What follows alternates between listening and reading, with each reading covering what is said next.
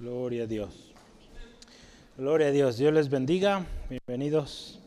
Todos damos gracias a Dios por este día y voy a invitar, abra, abra su Biblia en esta tarde, Primera de Corintios, nuestro estudio. Vamos bien, vamos ya por, eh, justo hoy terminaremos el capítulo 4.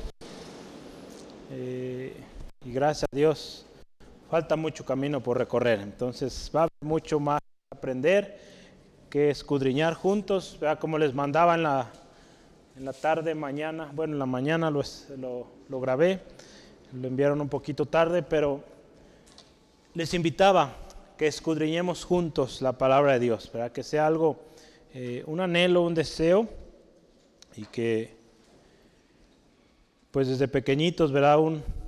Muchos de nosotros nos, nos tocó estar, ¿verdad? En reuniones así, de estudio bíblico, gracias al Señor seguimos aquí. Eh, yo le animo, ore, ore cada, cada día, tome un tiempo y, y, ore por sus hermanos, sus hermanas.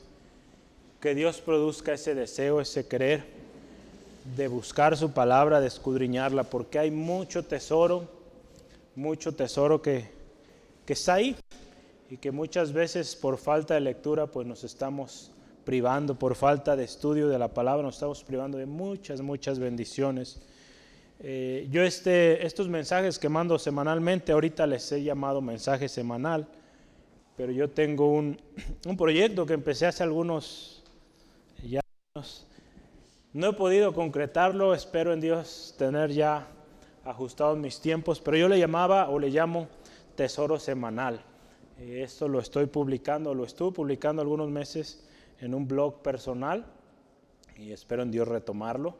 Y, y me gustaría en algún momento también este mensaje semanal, ¿por qué no algún día ustedes lo compartan? Que no sea yo siempre, en algunas ustedes podrán compartir un mensaje que el Señor les da.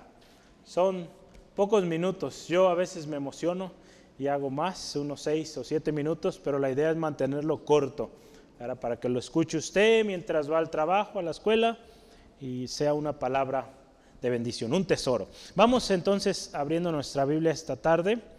Primera de Corintios 4, versículo 14 al 21. Son los textos que tomamos hoy. Y dice así la palabra de Dios, no escribo esto para avergonzaros, sino para amonestaros como a hijos míos amados. Porque aún tengáis mil años en Cristo, no tendréis muchos padres pues en Cristo Jesús yo os engendré por medio del Evangelio. Por tanto, os ruego que me imitéis. Por, por esto os he enviado a Timoteo, que es mi hijo amado y fiel en el Señor, el cual os recordará mi proceder en Cristo, de la manera que enseño en todas partes y en todas las iglesias. Mas algunos están envanecidos, como si yo nunca hubiese de ir a vosotros pero iré pronto a vosotros, si el Señor quiere, y conoceré no las palabras, sino el poder de los que andan envanecidos. Porque el reino de Dios no consiste en palabras, sino en poder. ¿Qué queréis? ¿Iré a vosotros con vara o con amor y espíritu de mansedumbre? Vamos orando, pidiendo al Espíritu Santo nos guíe esta tarde y, y que sea hablando a cada uno de nosotros. Padre, te honramos. Le damos gracias por esta oportunidad hoy que nos das de estar en tu casa, reunidos en tu nombre, Jesucristo. Gracias, porque tu promesa se cumple que tú estás en este lugar. Señor, y ahora que nos disponemos a escudriñar tu palabra, te pedimos, Señor, ministra nuestras vidas. Abre nuestro entendimiento para comprender ese tesoro que hoy tú tienes para nosotros. Señor, necesitamos de ti, oh Dios. Gracias por mi hermano, mi hermana, que con corazón dispuesto hoy han preparado, se han hecho, Señor, el esfuerzo de estar acá. Señor, háblales, premia ese esfuerzo. Si hay una ocupación allá en casa que requiere atención, gracias Dios, porque ahora mi hermano, mi hermana ha hecho lo mejor, ha tomado la mejor parte y sabemos que todo lo demás será añadido llevamos ante ti toda preocupación, toda ansiedad, todo problema, circunstancia que esté afligiendo el corazón de mi hermano, mi hermana. porque tú tienes cuidado de tus hijos y de tus hijas. Te damos gracias en el nombre de Cristo. Amén. Gloria a Dios. Pues hoy vamos a tener un tema interesante, como todos los jueves siempre. A mí, me gusta mucho eh, profundizar, a veces por tiempo no, no vamos tan profundo, pero yo le animo en casa, tiene, pues espero tenga más tiempo. Y veíamos la semana pasada con nuestro hermano Esteban eh, los ejemplos de Pablo, ejemplos de Apolos. Eh, dice ahí la palabra de Dios en el versículo 6 de, de 1 Corintios 4, que fueron ejemplos o, por amor, ¿verdad? o ejemplos de amor. Es algo muy interesante cómo Pablo amaba a los corintios, Apolos amaba a los corintios y dieron ejemplo. De diferentes maneras, Dios usó a cada uno de diferentes maneras, pero su ejemplo era con amor, ¿verdad? con amor sincero. Y, qué importante que nosotros, eh, como cristianos, ¿verdad? como hoy que usted y yo estamos preparándonos, escudriñando la palabra, pues tomemos primeramente para nosotros esta palabra y demos ejemplo. Y que otros puedan ver ese ejemplo en usted, quieran seguirle a usted, porque son ejemplos, son testimonio. Pablo era un ejemplo, un testimonio, y él habla en este texto con ese respecto, cómo él daba ese testimonio, no para gloriarse o para sentirse más o menospreciar a sus hermanos, no, al contrario, porque les amaba. Eh, él les explica cuál ejemplo él les había dado. Y hoy el tema es la importancia de imitar el buen ejemplo. Ese es el tema que estamos hoy considerando, la importancia de imitar el buen ejemplo.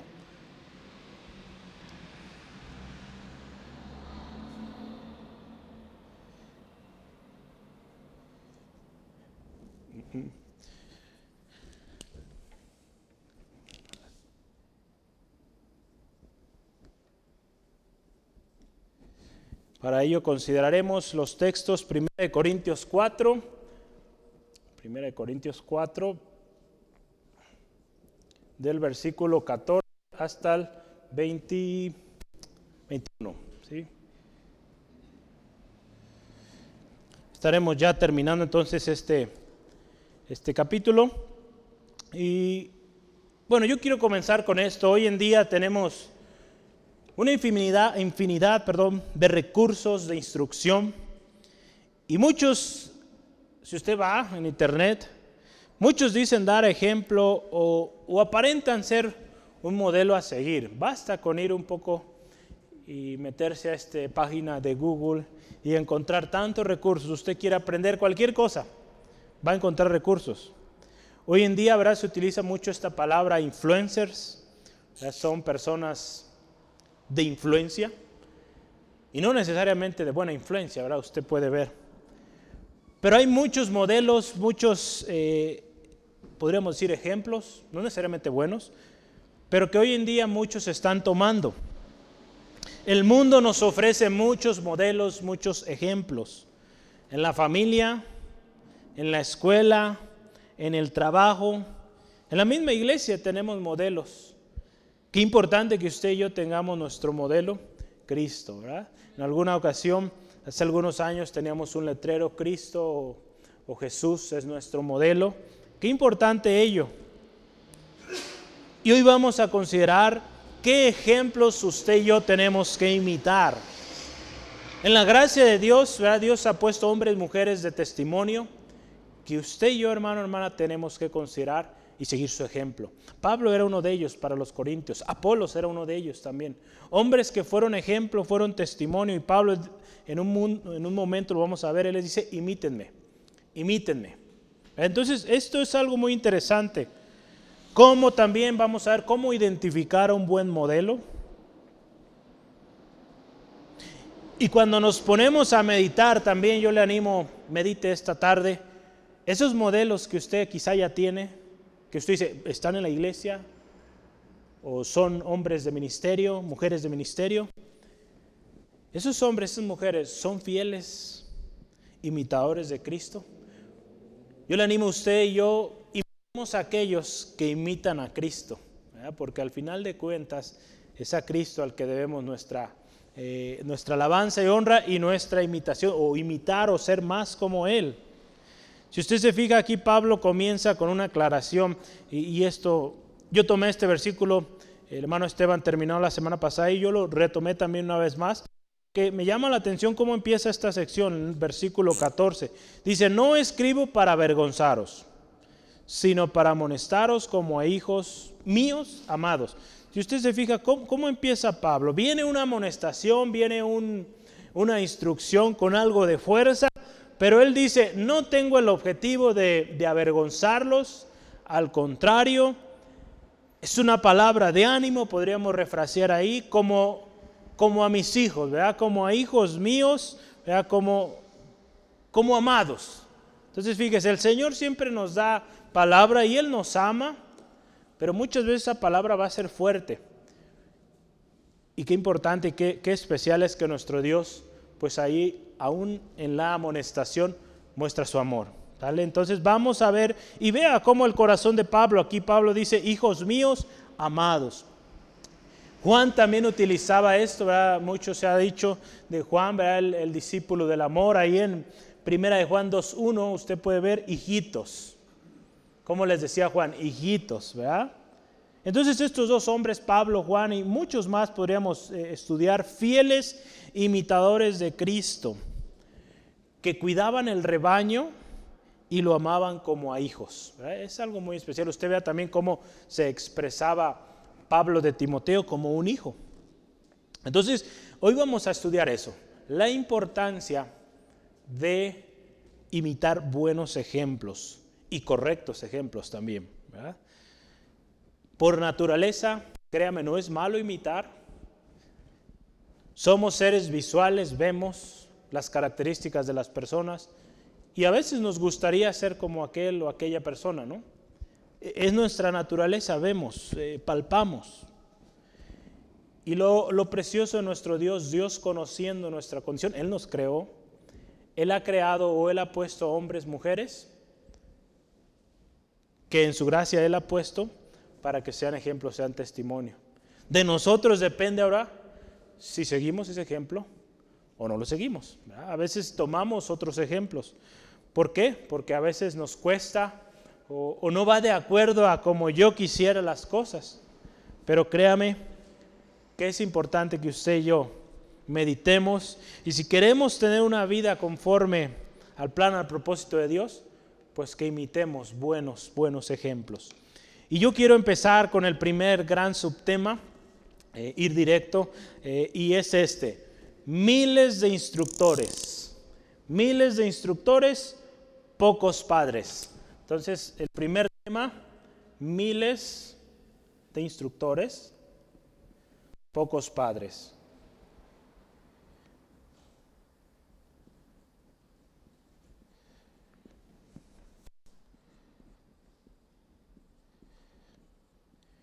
Y ahí tomaremos los, los, versículos 15 al 17 para considerar este, este par de, de temas importantes y instructores. ¿Cómo, si me ayuda usted ahí en su Biblia, cómo los llama ahí la Reina Valera en lugar de instructores? ¿Qué palabra ve usted ahí diferente? ¿Cómo? Ayos, ¿verdad? Ahí la, Reina Valera utilizó esta palabra ayos, ¿verdad? Eh, que si usted ve o busca otras eh, traducciones, ayos es también instructores o también tutores. La, nueva versión internacional le llama tutores. Entonces, dice ahí, podrás tener diez mil años, yo por eso les puse ahí miles. Podrás tener miles porque hoy en día podemos tener miles de instructores. Yo recuerdo cuando, cuando yo quería aprender a ponerme la corbata, tuve una videollamada con mi papá, me explicó cómo ponérmela, pues más o menos entendí, pero era como, era por videollamada, había detalles que no alcanzaba yo ver. Entonces, ¿qué hice? Pues fui al internet, busqué videos de cómo ponerme una corbata y después de, creo, mil intentos, logré. Todavía no, no, no lo hago tan bien, pero ya, ya lo puedo hacer yo solo. ¿Sale? Entonces, cualquier cosa que usted quiera buscar, hay infinidad de instructores, tutores y más hoy en día, ¿verdad? Que se ha desarrollado tanto el, tema a distancia. Entonces, esto es ayos. Eh, y para ello, hoy no es la excepción, una palabra griega. ¿Sí? ¿Están listos? Una palabra en griego que dice paidagogos. Lo voy a escribir aquí, paida, paidagogos. Hay un acento en la O y tiene dos raíces esta palabra. La primera raíz es paidos y la segunda es, les va a sonar a muchos, gojía. ¿Sale? Entonces, paidos es niño. Y gojía es conducir o llevar. ¿Sale? Entonces, conducir.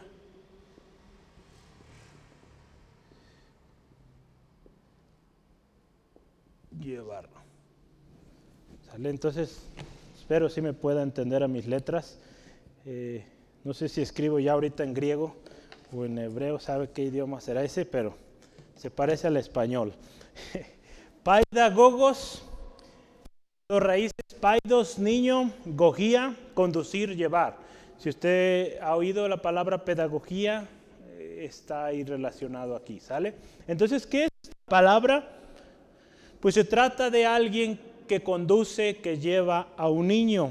En el Antiguo, en el Nuevo Testamento, sobre todo donde fue escrito esta, esta carta, se habla de un servidor cuya responsabilidad es o era llevar a los niños a la escuela, ¿verdad? como lo es también un tutor. Podríamos ver también significados de esta palabra, un instructor, un tutor, un maestro, un guardián, un guía. Entonces, esos son los instructores que habla ahí Pedro, Pedro no, Pablo, ¿verdad? Pablo. Pablo, miles de instructores, miles pedagogos que podemos tener. Pero algo que me llamaba la, atención aquí también, aún fíjese, hay miles de instructores hoy en día y sobre todo cuando usted quiere eh, aprender o escudriñar algo de la palabra de Dios, también va a encontrar miles de instructores. Pero ¿qué dice aquí Pablo en particular? ¿Cómo son esos instructores? ¿Alguien me puede decir o ayudarme? Dice ahí, tendrás aunque tengas diez mil años, y la palabra clave ahí es en Cristo. Es importante que aquellos que usted toma como instructores estén en Cristo. De la misma manera también ellos imiten a Cristo y enseñen a Cristo en su enseñanza. Entonces eso será vital, importante. Los maestros, hermano, hermana, son importantes para nuestro crecimiento en Cristo. Sí, amén. Se necesitan los maestros. Si usted va a Efesios, Efesios capítulo 4, los maestros es uno de los ministerios que Dios puso en la iglesia. Ah, dice, si usted va a Efesios 4 para que lo recuerde, yo creo que casi se lo sabe de memoria, que Dios instituyó. Efesios 4, 11 al 12 dice la palabra de Dios así. Y él mismo dice, constituyó a unos apóstoles, a otros profetas, a otros evangelistas, a otros pastores y maestros. Y fíjese, a fin de perfeccionar a los santos para la obra del ministerio, para la edificación del cuerpo de Cristo. Entonces los maestros en su vida cristiana son necesarios. Gloria a Dios, aquí estamos orando, que Dios levante esos maestros, maestras, que enseñen fielmente la palabra de Dios. ¿Cuántos quieren ser esos maestros? Amén. Qué hermoso es que tengamos ese anhelo de, es un buen ministerio, es, es algo muy especial. Aquí gracias a Dios tenemos varios hermanos que han estado desarrollándose en esa área y qué especial lecciones nos están dando. Entonces, maestros, maestros que estén en Cristo. Fíjese, pero algo interesante, el maestro o la instrucción de un maestro es temporal. Un maestro por lo general no tendrá el mismo cuidado que tiene un padre hacia su hijo. ¿Estamos de acuerdo con eso? Ya vemos en el mundo secular, pues quien pasa o debería pasar más tiempo con el hijo es papá. Y un maestro, pues su, su tiempo con el niño o con la niña es limitado. Entonces, podemos tener miles de instructores, Pero tengamos esto en mente, que su, duración o su enseñanza o la duración de su enseñanza es temporal. Llegará el momento donde se terminó y pues quizá vayamos con otro maestro o Dios utilizará otro medio para enseñarlos. En la multiforme gracia de Dios, Dios nos ha concedido muchos maestros. Aquí en la iglesia tenemos algunos, confiamos en el Señor que vendrán más. Y un buen ejemplo de maestro, si usted y yo analizamos esta vida, fue Apolos. Apolos fue un buen maestro. Si usted y yo vamos, hay una historia muy interesante donde usted ve, eh, yo quería ver o encontrar un buen maestro, hay muchos más que podríamos encontrar, pero justo hemos hablado de Apolos, pues sería eh, justo pues incluirlo hoy, ¿no? En Hechos 18, Hechos 18, 24 al 28, vea ahí las características y usted va a ver las características de un maestro. Hechos 18, 24 al 28, vea esto. Hechos 18, versículo 24 al 28. Dice, llegó entonces a Éfeso un judío llamado Apolos, natural de Alejandría, varón elocuente, poderoso en las escrituras. Este había sido instruido en el camino del Señor y siendo de espíritu fervoroso, hablaba y enseñaba, fíjese, diligentemente lo que concierne al Señor, aunque solamente conocía el bautismo de Juan. Y comenzó a hablar con denuedo en la sinagoga, pero cuando lo oyeron Priscila y Aquila, lo tomaron aparte y le expusieron más exactamente el camino de Dios. Y queriendo él pasar a calle, los hermanos le animaron y escribieron a los discípulos que le recibiesen. Y llegado él allá, fue de gran provecho a los que por gracia habían creído, porque con gran vehemencia refutaba públicamente a los judíos, demostrando por las escrituras que Jesús era el Cristo. Vea cómo este maestro Apolos tremendo, ¿verdad? Y, especial. Y usted vea, su duración en Éfeso no dice ahí cuánto tiempo, pero usted ve, terminó de alguna manera su enseñanza ahí con los Efesios y ahora vamos a dónde? A Acaya, ¿verdad? Con los hermanos en Acaya. Y, así estuvo viajando en diferentes lugares. Pero es un ejemplo especial de, un maestro, alguien que dice es diligente, es fervoroso, ¿verdad? Y me gusta esa palabra, espíritu fervoroso dice que hablaba y enseñaba diligentemente. Ya nuestro texto en la iglesia procura con diligencia. Eh, eso tiene un propósito, bueno, tiene muchos propósitos, pero entre ellos es que se formen esos maestros diligentes de la palabra. Entonces, muchos instructores, pero acuérdese que estén en Cristo. Eso téngalo presente. Cuando busque instrucción del Señor, tenga cuidado, ¿verdad? Que, que escucha hace Justo ayer eh, tuve la oportunidad de, mm, tuve una llamada, se, me hizo muy raro el, número, nunca había visto ese, ese inicio, ese código inicial. Y yo decía, ¿de dónde es? Y contesto la primera vez, no se escuchó nada, llega la segunda llamada y, y empieza, hello, ay caray, ¿quién es? Y, era en inglés, era un hermano en Australia eh, que me estaba contactando. Hace unas eh, semanas yo me inscribí a un a un curso que se va a dar en, Australia, va a ser en línea, este sábado justo. Pero yo nunca pensé que me fueran a hablar, yo puse mi teléfono, pues me hablaron.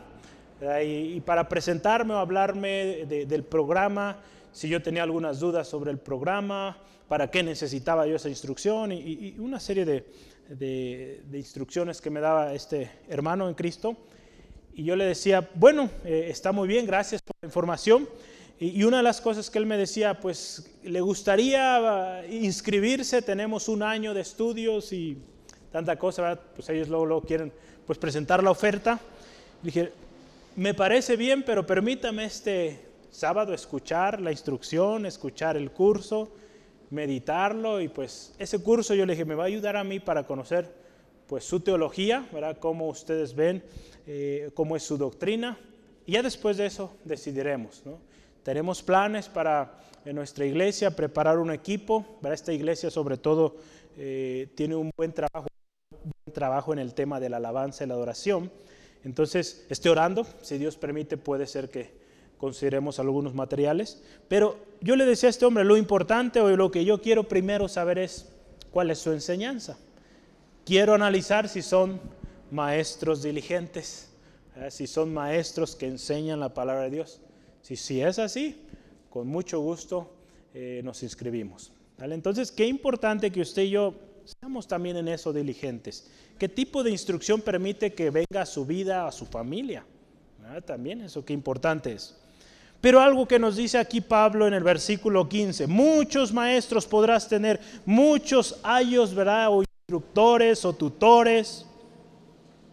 Pero dice ahí, no tendréis muchos padres. Pues en Cristo Jesús yo os engendré por medio del Evangelio. Aquí no dice que tenga un solo padre.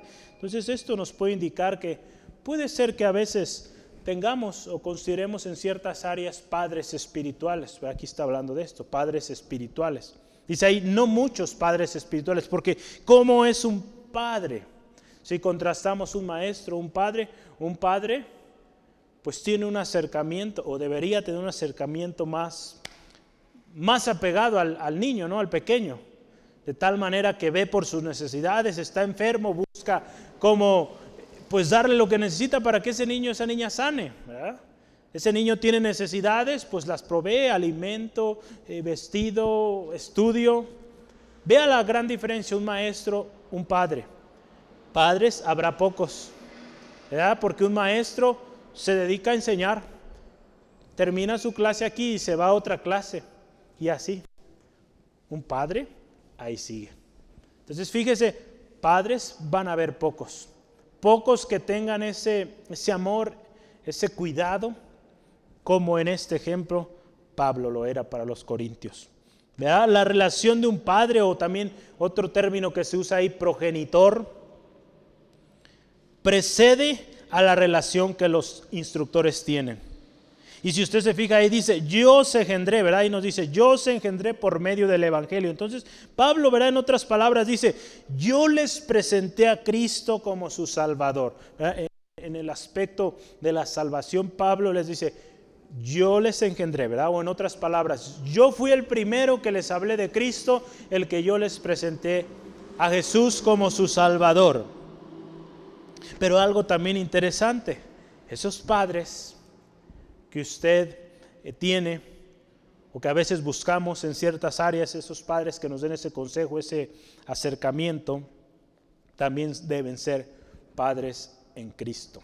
Porque dice, fíjese, dice muchos instructores en Cristo, dice no tendréis muchos padres, pues en Cristo Jesús, ¿verdad? Y Pablo está hablando de sí mismo como padre espiritual de los corintios, él está hablando también él en Cristo.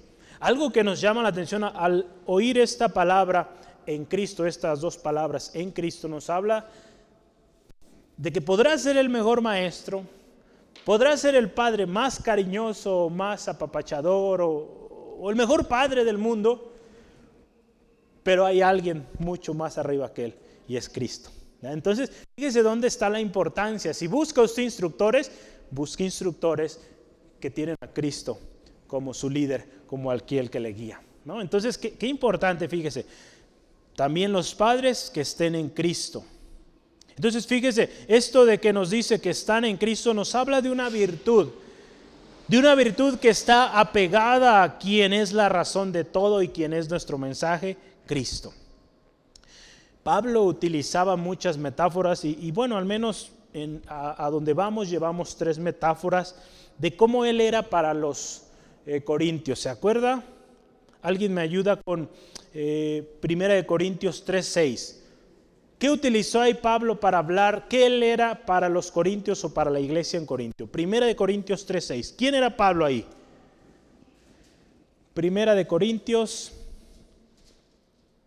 capítulo 3, versículo 6. ¿Qué, ¿Qué, era Pablo para los corintios? El que plantó, ¿verdad? Yo planté a Apolo regó. Entonces, ¿cómo le diríamos a Pablo ahí el qué? El plantador o el sembrador. ¿ah? Muy bien, entonces fíjese, ahí utilizó ese, ese término. Ahora vamos al capítulo 3, versículo 30. ¿Qué utilizó ahí?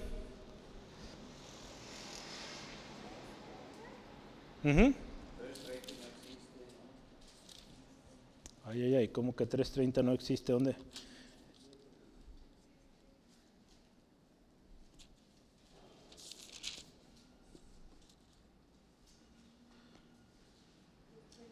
Donde habla de 3.10, ¿verdad? 3.10, perdonen, sí es 3.10. Aquí se puso un 3. Perito arquitecto, ¿verdad? No, no cualquier arquitecto, ¿verdad? No un arquitecto de alguna manera recién egresado, no, un experto, ¿verdad? ¿Se acuerda? Perito es un experto. El arquitecto que está dirigiendo la obra aquí en la iglesia es un perito arquitecto, ¿verdad? Si tiene un costo, ¿verdad? El tener un perito arquitecto, pero tiene un beneficio. Tienes a alguien experto con muchos años de experiencia. Entonces, Pablo también se considera un perito arquitecto. Y aquí en nuestro texto hoy, en el versículo 15, padre, un padre. Entonces, vamos a ver, habrá más ejemplos acá, pero eh, un padre o también podríamos decirlo un fundador, ¿verdad? O, o un iniciador. Si usted va a Hechos capítulo 18, ahí habla de los inicios de la iglesia en Corinto. Ahí puede ver usted la historia inicial, cómo empezó la iglesia en Corinto y quién fue Pablo. Es por eso que él toma esta, esta, digamos, confianza de que él era para ellos el Padre. Dice, porque dice, yo los engendré, yo los inicié o yo los llevé a Cristo, yo fui el primero. No para gloria suya, acuérdese, porque es Padre en Cristo. Las dos cartas, si usted ve, y lo vamos a estudiar a través de este año, Primera de Corintios, Segunda de Corintios y las demás cartas que él escribió a las iglesias muestran claramente el corazón de, eh, de Pablo, un corazón de un padre. Por cómo se dirigía a ellos como a hijos amados, cuando por ejemplo también a Timoteo, con, palabras, sí, amonestación, pero dice, pero como a hijos. Yo recuerdo ¿verdad? cuando nos daban una amonestación o un castigo, mis papás, primero nos explicaban el por qué. Y una de las razones es, o nos decían, les amamos, les amamos y vamos a corregir esos detalles que necesitan ser corregidos. Pues sí dolía, pero había amor. Hoy agradecemos ese amor, aunque en el momento pues dolió. Pero es, es algo especial. Entonces un padre también corrige. ¿Y qué dice Pablo entonces a continuación? Versículos 16 y 17. Vamos a leerlos. Por tanto os ruego que me imitéis.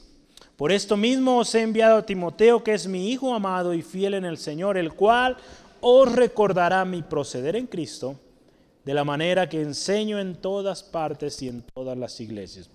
Entonces, después de que Pablo les dice esta diferencia, instructores, padre, Pablo para ellos un padre, ahora dice, imítenme. Aquí dice, imiten otras palabras, podemos decir a nosotros hoy, imitemos a esos padres en la fe. Eh, en este texto, en la Reina Valera dice, por tanto, os ruego, ¿verdad? Os ruego que me imitéis, ¿verdad? así lo dice, me imitéis. En la nueva versión internacional dice, que sigan mi ejemplo. eso está diciendo Pablo, sigan mi ejemplo. En otra ocasión, y ahorita lo vamos a leer, como yo de Cristo, ¿verdad? Él los llamaba a seguir su ejemplo porque él era fiel servidor de Cristo, fiel eh, y fiel hasta la muerte, usted lo puede ver en su vida. Entonces fíjese, padres en la fe son padres por medio del Evangelio. Imitar a un padre espiritual es sinónimo de imitar a Cristo o debe ser sinónimo de imitar a Cristo. Si usted dice tener un padre espiritual, alguien que usted considera padre espiritual, considere que esa persona imite a Cristo. Y si no está imitando a Cristo, créame que esa persona no es un padre para usted.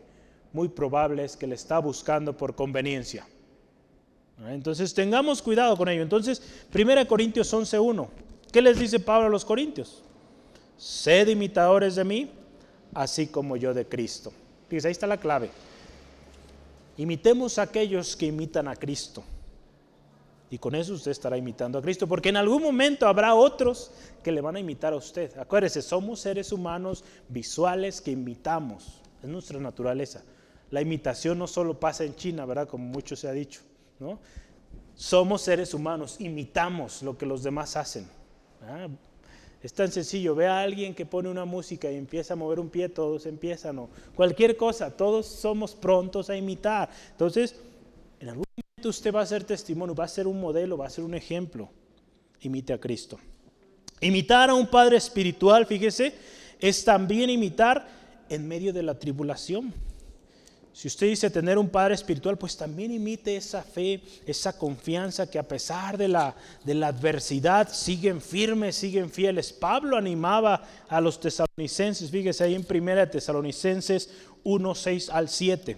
Primera de Tesalonicenses 1, 6 al 7. Y dice, y vosotros vinisteis a ser imitadores de nosotros y del Señor. Fíjese al imitarlos a ellos imitaban a Cristo, recibiendo la palabra en medio de gran tribulación con gozo del Espíritu Santo, de tal manera que habéis sido, otra vez, ejemplo a todos los de Macedonia y a los de Acaya que han creído. Entonces fíjese, los tesalonicenses imitaban a Pablo y a los que estaban con él, Timoteo, los diferentes hombres que le acompañaban, Lucas ahí incluido también imitaban a ellos y al mismo tiempo ellos imitaban a Cristo. Entonces, de tal manera que la iglesia dice ahí, los de Macedonia, los de Acaya, les imitaban. Entonces, imagínense la, la cadenita que se va haciendo ahí y al final todos imitando a Cristo, el cual es perfecto, el cual es pues digno de imitar, ¿verdad? En todos los aspectos. Imitar al Padre, otra cosa, imitar a un Padre espiritual también implica imitarle en su fe. Imitar a un padre eh, espiritual es también imitar su fe. Ahí hablamos, imitar en medio de la tribulación, eh, imitar cuando él imita a Cristo y ahora imitarle en su fe. Hebreos 13:7.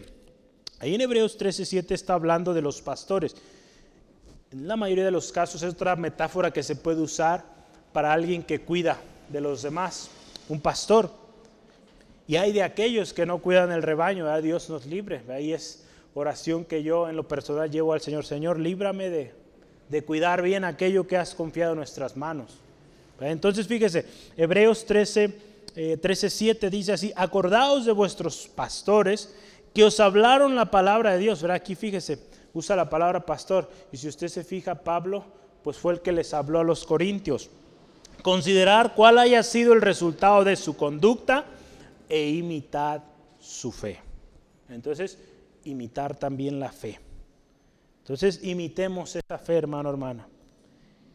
Y otra cosa más, imitar como hijos amados. Imitar como hijos amados. Ya lo vimos, ¿verdad? Acuérdense, es un padre. Hacer un padre espiritual, entonces imitemos como hijos amados. Ahí en Efesios 5, versículo 1 dice así, estad pues firmes en la libertad con que Cristo, no, Estoy leyendo en Cálatas. Efesios 5.1 dice, sed pues imitadores de Dios como hijos amados. Como hijos amados. Entonces, como hijos amados de nuestro Dios, imitemos. Imitemos un buen ejemplo. Timoteo es un ejemplo de un buen hijo Timoteo es un ejemplo de un hijo amado para Pablo. Ahí en 1 Timoteo 1.2 usted lo, puede ver, ¿verdad? Pablo lo llama como un hijo amado y un fiel en el Señor. Y si usted y yo vemos en nuestro texto, ¿por qué Pablo encomienda o, manda a Timoteo? Porque es un hijo amado, porque es un fiel imitador de Pablo, en su enseñanza, en su conducta, en su fe, en la tribulación también. Y dice aquí dos cosas en particular que les compartiría a los corintios. ¿Quién me ayuda ahí? Versículo 17. Y les iba a compartir dos cosas. Número uno, les iba a recordar su proceder en Cristo. Al ser Timoteo imitador de Pablo, es lógico que él les iba a enseñar lo que había aprendido de Pablo.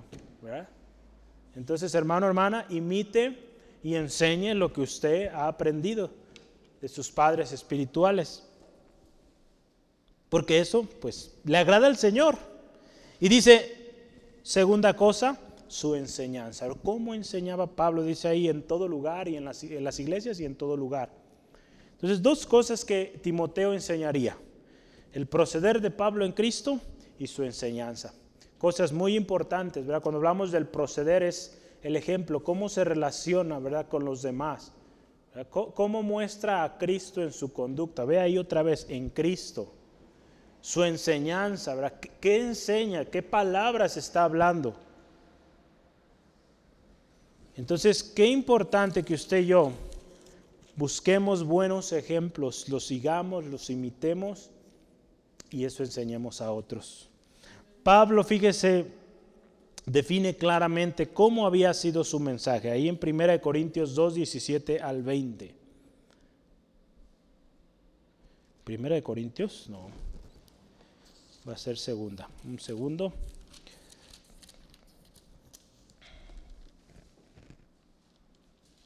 No.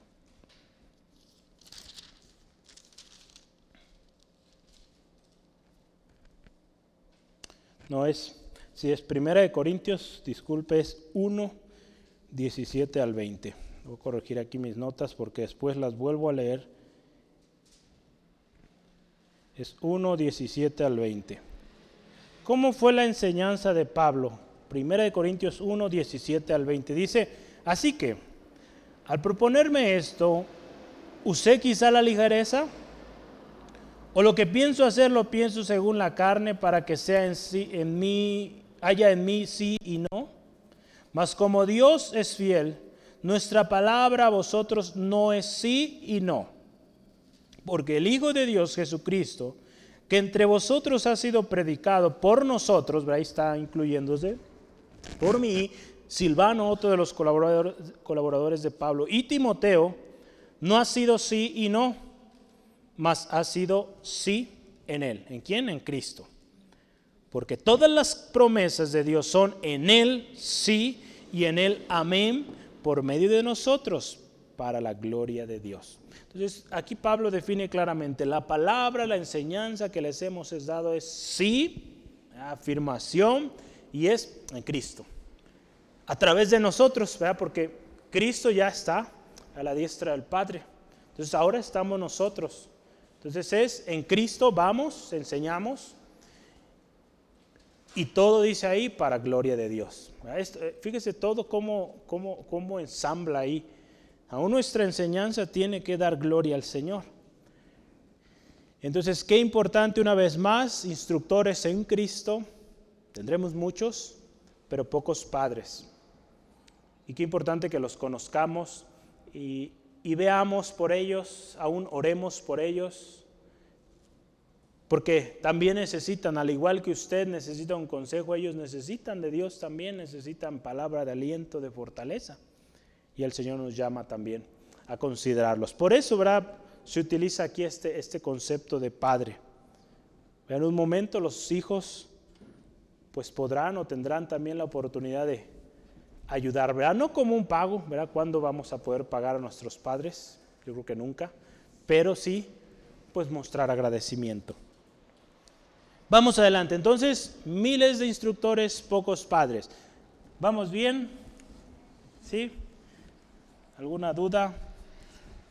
¿Todo bien? Vamos al siguiente tema porque el tiempo, yo no sé por qué se va tan rápido, pero se va rapidísimo. Siguiente tema. Acuérdense, estamos hablando de la importancia de imitar el buen ejemplo. Entonces, los padres con los que tenemos más cercanía son un buen ejemplo, pero padres espirituales que estén en Cristo, ¿sale? Entonces, vamos a ver ahora los envanecidos. Es importante hablar de los que no son buen ejemplo, ¿sale? Entonces, vamos a hablar de ellos. Envanecidos. Para ellos vamos a ver los versículos 18 al 19. Los envanecidos. ¿Cómo son estos? Versículo 18 nos dice así la palabra. En nuestro texto base, capítulo 4 de 1 Corintios, dice, mas algunos están envanecidos, como si yo nunca hubiese de ir a vosotros. ¿Cómo son? Pablo habla, fíjese, de su pronta visita. Él dice, voy a ir pronto, en el versículo 19, estoy pronto a ir. Pero fíjese, Pablo ahí dice, si el Señor lo permite. Acuérdese, siempre Padre, eh, perdón, Pablo reconociendo a Cristo como su Señor. Entonces yo planeo ir, yo quiero ir porque bien lo hemos visto ya, muchos problemas y un poquito más que vamos a ver más adelante, problemas en la iglesia de Corintio. Yo le animo, anote los problemas que había ahí. Pero Pablo ve la necesidad de ir y acudir si el Señor lo permite, y, porque Cristo está sobre nuestros planes Sobre los planes de Pablo estaba Cristo, sobre sus deseos, sobre todo. Entonces muchos falsos maestros estaban surgiendo, se estaban levantando en Corintio y había la necesidad de que Pablo fuera. Los envanecidos, hermano, hermana, número uno, cuestionaban el apostolado o la autoridad de Pablo. En 1 Corintios 9, 1 al 3. ¿Cómo son los envanecidos? Cuestionan la autoridad. Ahí en 1 Corintios 9 dice, no soy apóstol, no soy libre, no he visto a Jesús el Señor nuestro, ¿No sois vosotros mi obra en el Señor? Pablo hablando a los Corintios. Si para otros no soy apóstol, para vosotros ciertamente lo soy, porque el sello de mi apostolado sois vosotros en el Señor. Contra los que me acusan, esta es mi defensa. Y vea todo lo que Pablo lista ahí en 1 Corintios 9.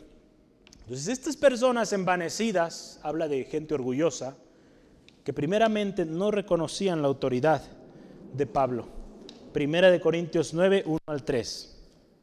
¿Qué más?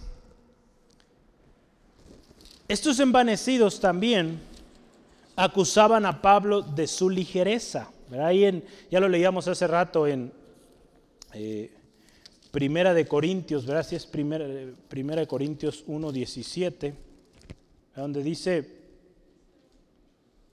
no, Segunda de Corintios, Segunda de Corintios 1, 17, donde habla, o le decían que si él había sido, o lo, veían como algo ligero. Primera, segunda de Corintios 1, 17 dice, así que al proponerme esto, ¿usé quizá la ligereza? ¿O lo que pienso hacer lo pienso según la carne para que haya en mí sí y no? ¿verdad? Muchos empezaron a hablar de él diciendo, es muy ligero o, es cambiante, ¿verdad? hay un sí y no. Pablo les aclara, yo vine con un sí en Cristo y todo para gloria de Dios. No vengo ligeramente, vengo con autoridad que mi Padre me ha dado. Para ellos quizá Pablo, y usted lo hemos visto, ¿verdad? Se hizo de pocas palabras, se hizo pobre para que ellos fueran entendidos, para que ellos fueran enriquecidos. Entonces fíjese, los envanecidos cuestionaban, acusaban a Pablo de ser ligero, Número tres, le veían como débil también. Segunda de Corintios 10, segunda de Corintios 10, 10 al 11. Vamos a leerlo, este texto, segunda de Corintios 10, 10 al 11, dice así. Porque a la verdad dicen. Dicen, las cartas son duras y fuertes, mas la presencia corporal débil. Fíjese, sus cartas están fuertes, pero cuando viene, pues lo ven muy débil y la palabra, fíjese, menospreciable. Esto tengo en cuenta tal persona que así como somos en la palabra por cartas, estando ausentes, lo seremos también en hechos cuando estemos presentes. Fíjese qué directo Pablo. Así como les estoy dando directo al grano en la palabra, en las cartas, cuando vaya también.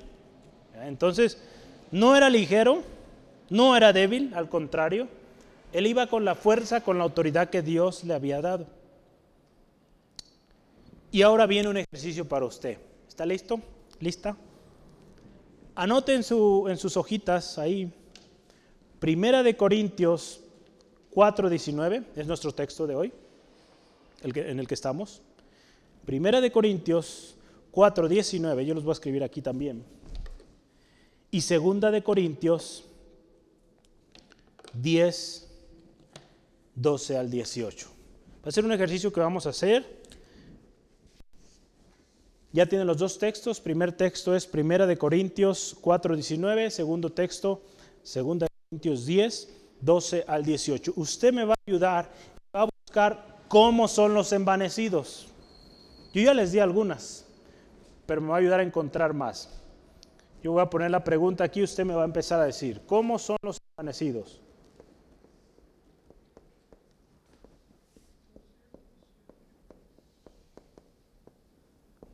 Empieza a leer y dígame ahí, ¿cómo son? Yo voy a poner aquí una pista porque hay varias características. Varias características, primeramente, a sí mismos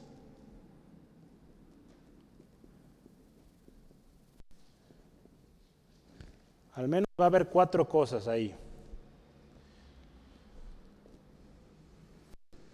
Los envanecidos, así mismos qué? Se alaban, número uno, se alaban. ¿Qué más? Son juiciosos.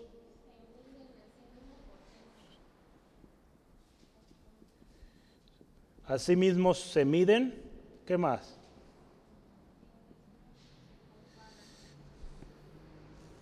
Ya casi al final se comparan. Eso se miden, ¿no? Se comparan, entonces, se comparan. ¿Qué más? Hay uno más entonces. Se glorían de trabajos ajenos, esa es otra. De trabajos ajenos. ¿Qué más?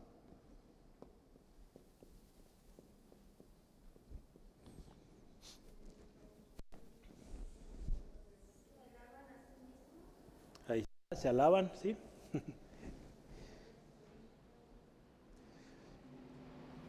Ve a Pablo ahí también habla, dice, nosotros no nos... Entonces estos se extralimitan.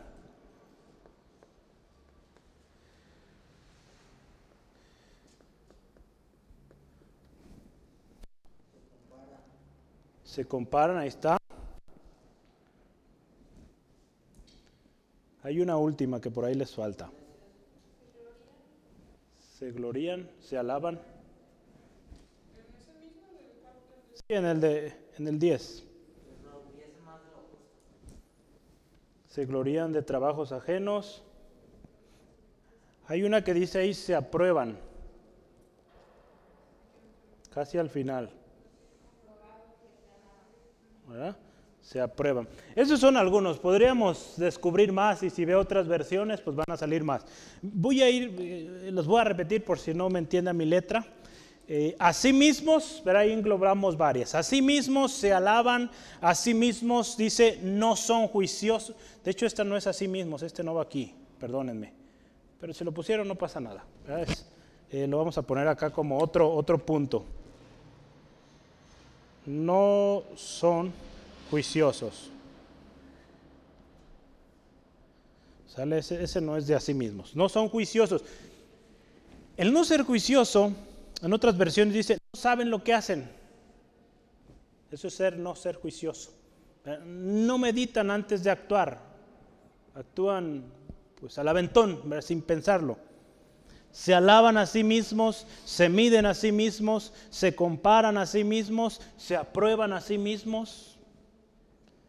Fíjese esta parte, se glorían del trabajo ajeno.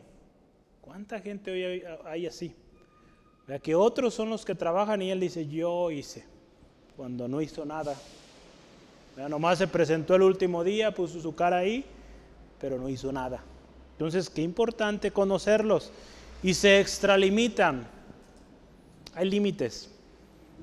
Pablo ahí dice, nosotros no nos hemos extralimitado, ¿verdad? Hay un límite en nuestro caminar y tenemos que tener cuidado.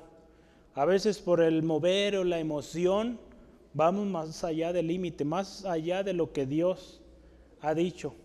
Y ahí es donde hay problemas. Estas personas, una de las razones por las cuales se extralimitan es porque dan lugar a las emociones. Entonces, así son los envanecidos. Entonces yo creo que usted y yo podemos identificar a muchos envanecidos ahí, ¿verdad? Que se aprueban a sí mismos. Ellos son sus propios, de alguna manera, jueces. Todos los demás están mal. Yo estoy bien.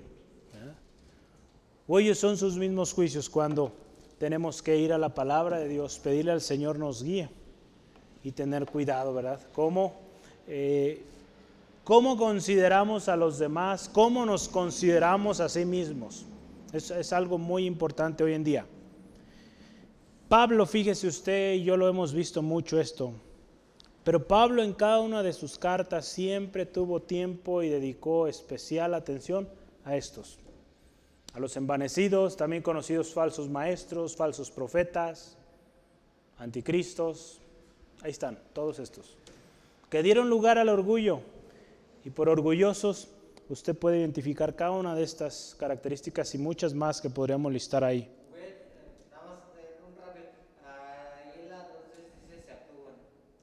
Se aprueban, sí, se aprueban, ¿verdad?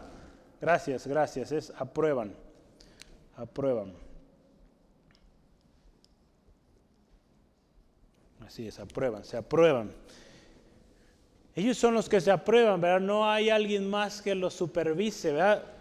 Estas personas eh, envanecidas, una de sus características es que no reconocen la autoridad. ¿Cuántas veces has escuchado? No, a mí o mi pastor es Cristo. Yo no tengo ninguna autoridad aquí.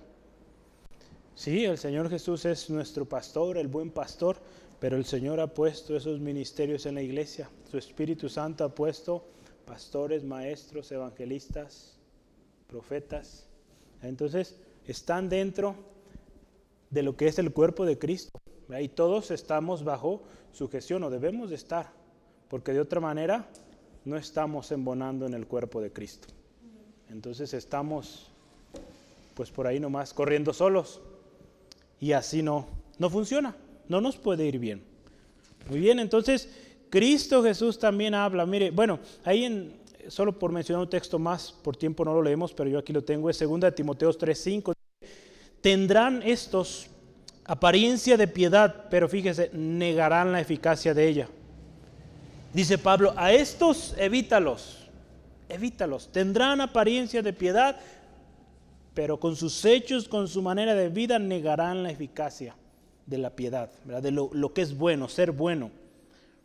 Cristo también categóricamente ¿verdad? habla de los falsos profetas que van a engañar. Y que muy importante, hermano, hermana, no quedamos, eh, digamos, huérfanos o no quedamos sin saber cómo identificarlos. La palabra nos dice cómo son. Y Jesús también nos dijo, por sus frutos los conocerán. Ahí en Mateo 7, 15 al 20 puede ver toda la, descripción de Jesús para estas personas. Entonces, qué importante esto. Algo que tenemos que considerar y, ver cómo son aquellos que no debemos imitar. ¿sale? No debemos imitar a estos envanecidos, orgullosos, que no reconocen la autoridad, que no se someten que hacen lo que quieren y que tristemente hoy en día están predicando en muchas iglesias, poniéndose como ejemplo, poniéndose como modelos en la iglesia. Tengamos cuidado. Vamos eh, el último tema porque el, tiempo ya avanzó y, y gracias a Dios vamos muy bien en tiempo. El último tema que es importante conocerlo y es cómo es el reino de Dios. ¿Cómo es el reino de Dios?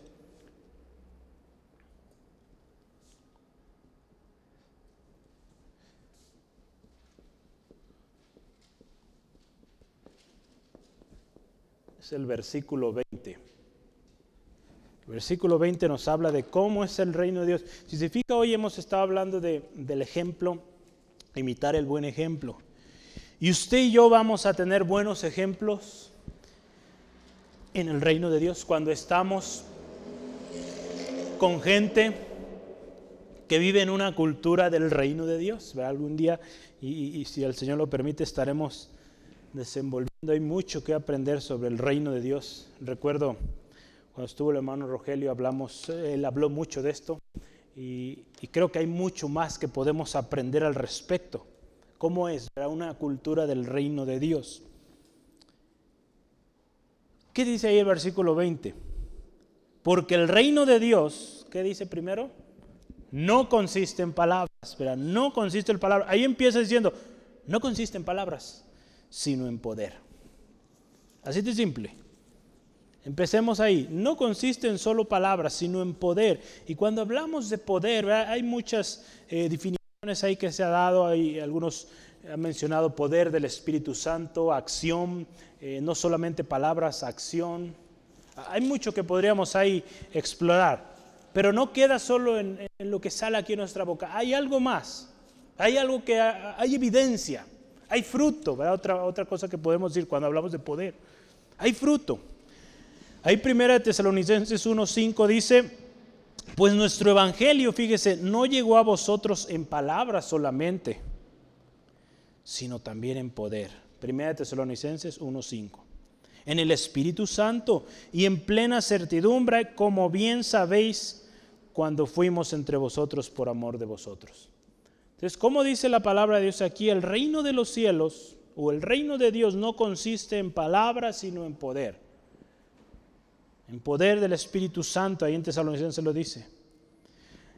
El reino de Dios, otra cosa que nos dice, podemos decir muchas porque Jesús habló mucho de esto, a qué es semejante el reino de los cielos o el reino de Dios.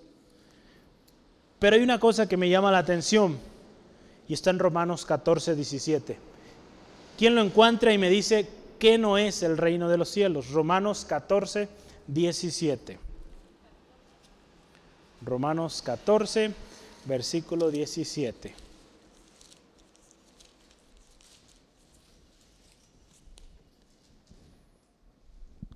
¿No es qué? Comida ni bebida. Entonces el reino de Dios tampoco es comida ni bebida. Cuando hablamos de esto, de que no es solo palabras, no es comida ni bebida.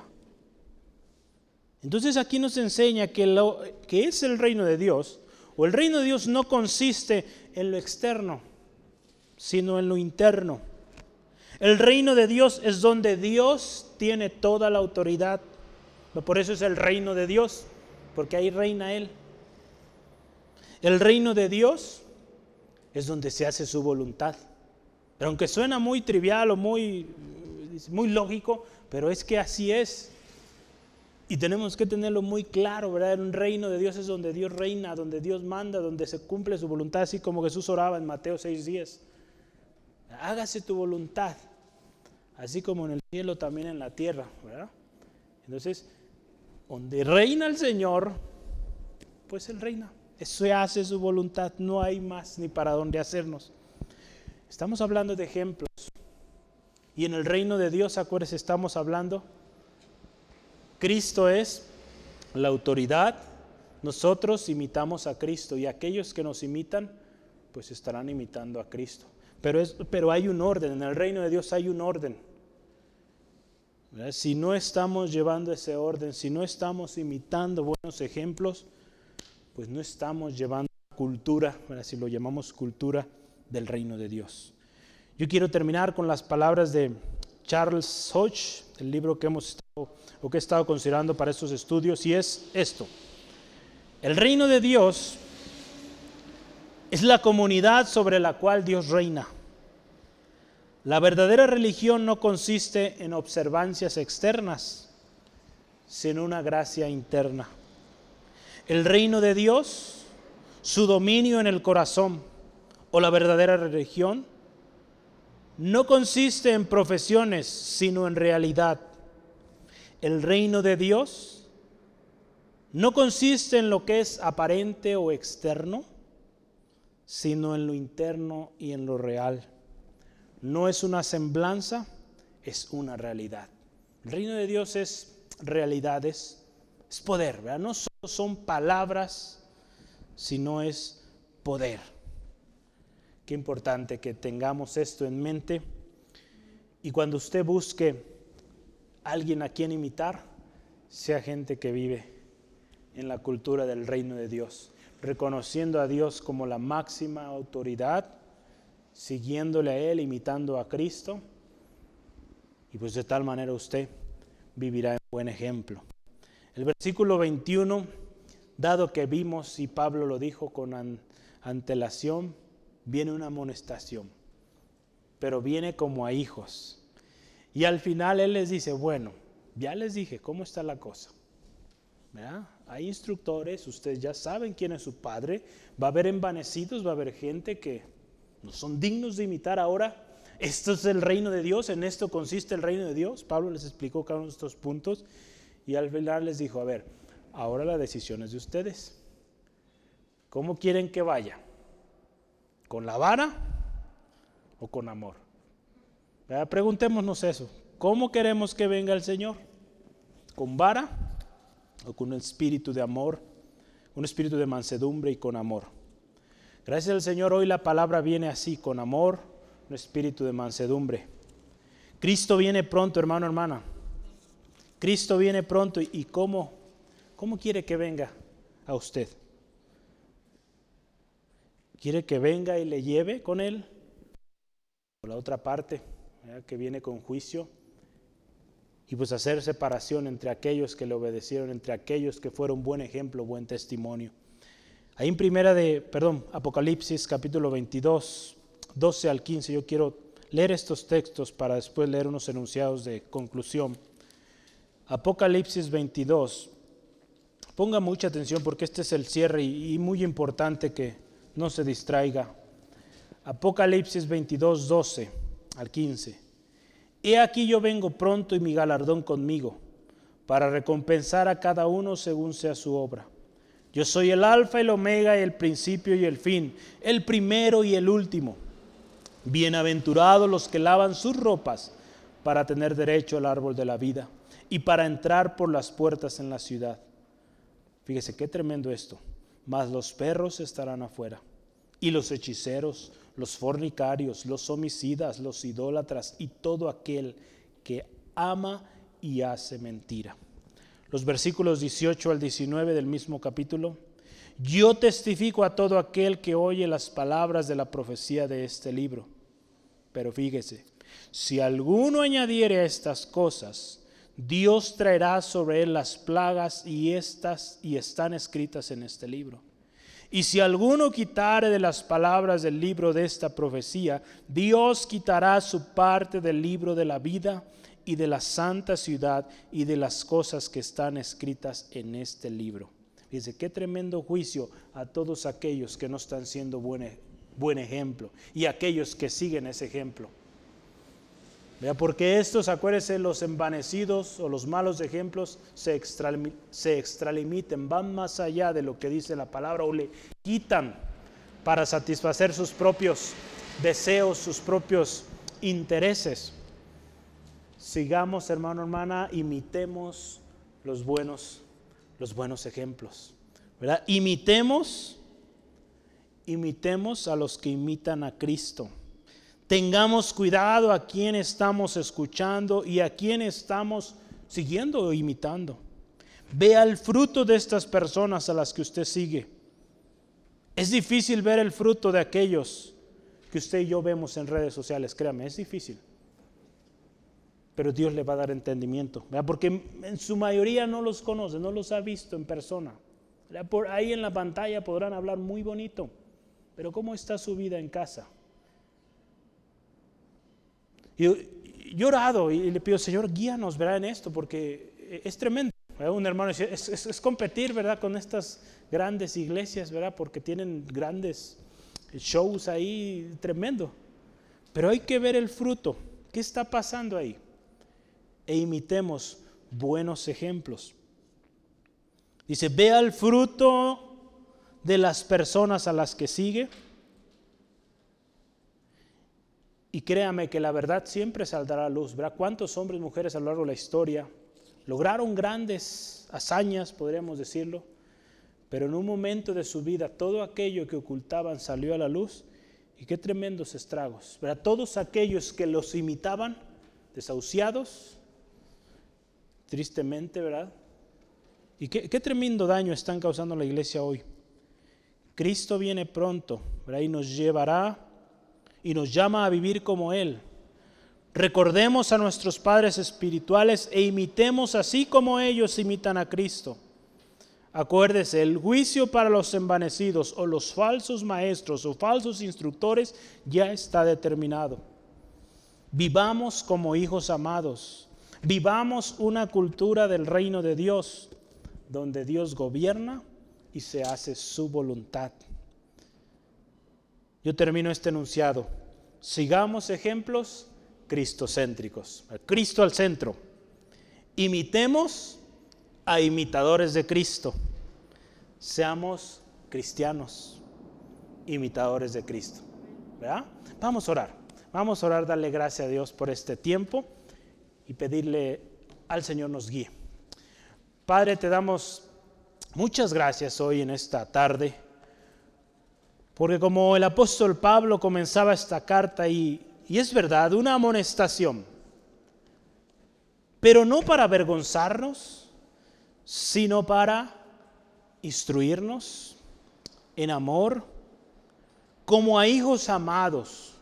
Señor, tú nos amas y quieres lo mejor para nosotros, tienes un propósito para nosotros y en tu palabra hay instrucción.